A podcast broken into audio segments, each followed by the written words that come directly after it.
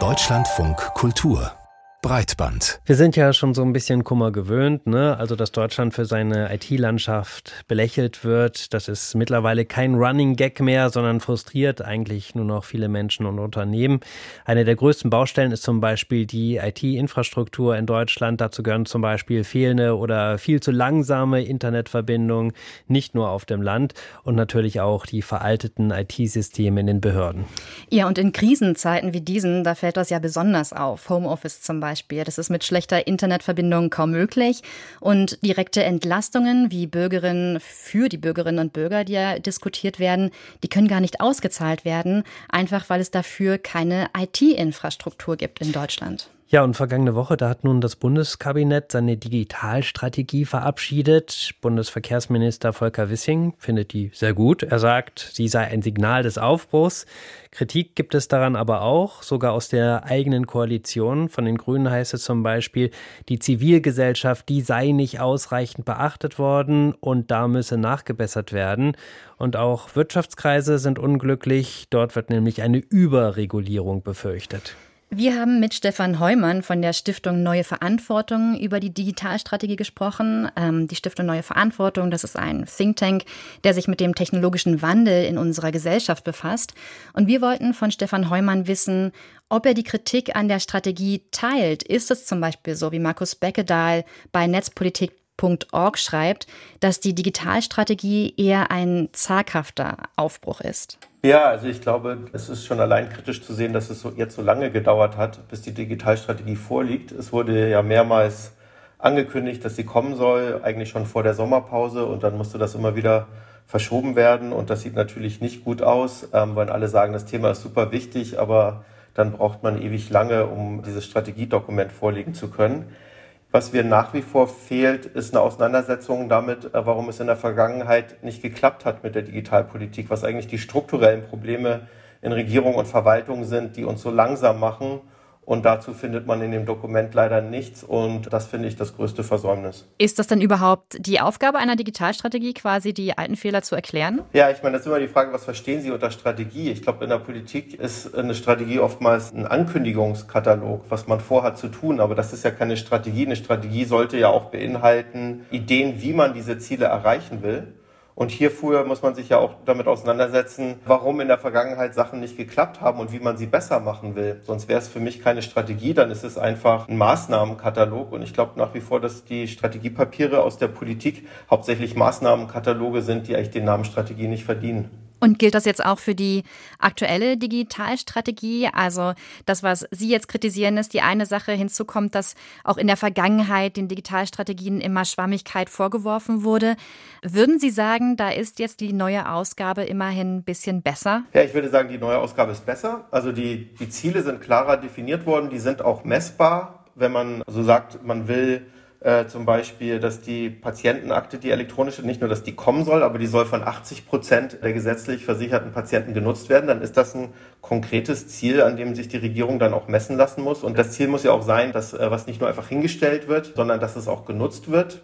Und das finde ich zum Beispiel einen echten Fortschritt. Also das ist wirklich sehr, sehr viel klarer formuliert und da hat man sich mehr Gedanken gemacht, was will man eigentlich erreichen und woran wollen wir uns messen lassen. Also das finde ich schon besser und sehr, sehr viel konkreter als in vergangenen Papieren. Was eben fehlt, ist die Auseinandersetzung damit, warum man in der Vergangenheit das nicht oftmals nicht geschafft hat, die gesetzten Ziele zu erreichen. Und das hat halt viel mit der Arbeitsweise in den Ministerien zu tun und äh, mit den langsamen Prozessen, mit den komplizierten und hierarchischen Entscheidungswegen. Und darüber wird eben nichts gesagt. Ich würde gerne nochmal danach suchen, was Sie an konkretem Guten in der Strategie finden. Sie haben jetzt gerade zumindest schon mal die Patientenakte angesprochen, aber gibt es noch ein anderes Thema, von dem Sie sagen würden, das wurde in der Digitalstrategie durchdacht und von diesem Thema glauben Sie auch, dass jetzt die Digitalstrategie dazu führt, dass dieses Thema auch vorangetrieben wird?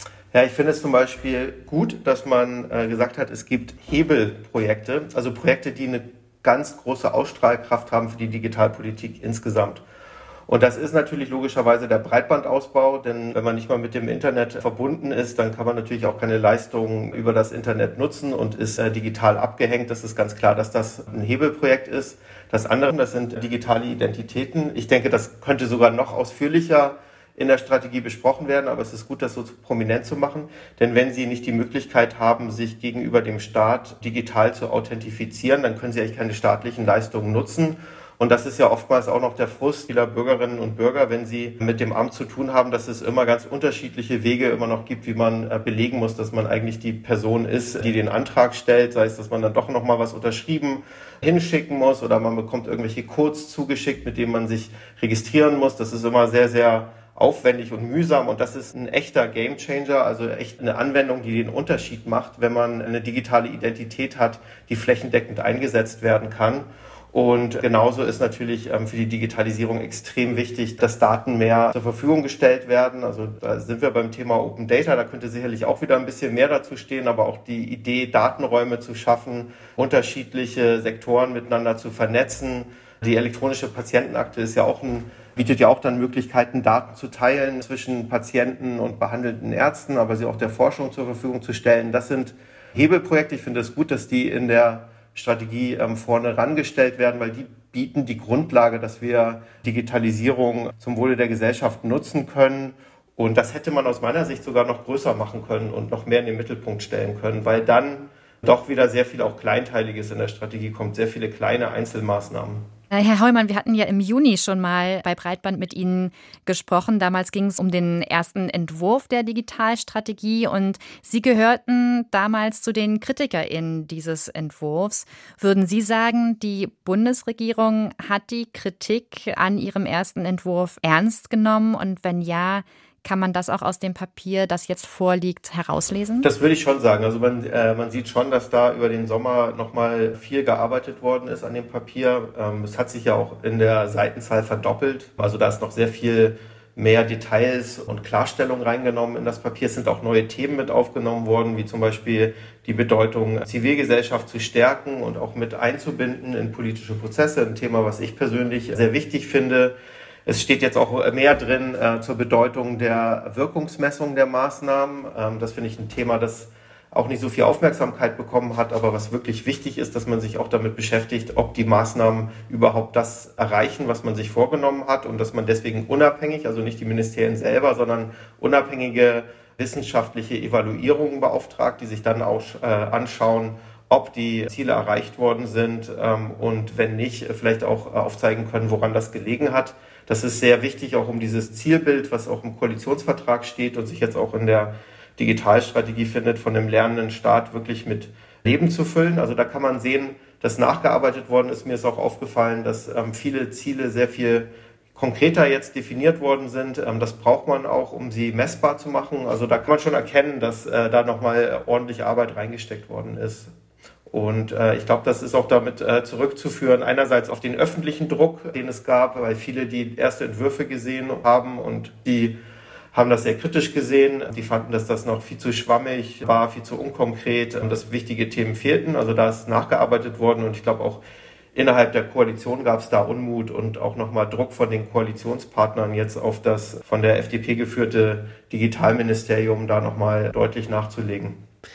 Und ob das passiert, das verfolgen wir natürlich hier im Deutschlandfunk Kultur. Das war Stefan Heumann von der Stiftung Neue Verantwortung. Er hat die finale Version der Digitalstrategie der Bundesregierung für uns eingeordnet.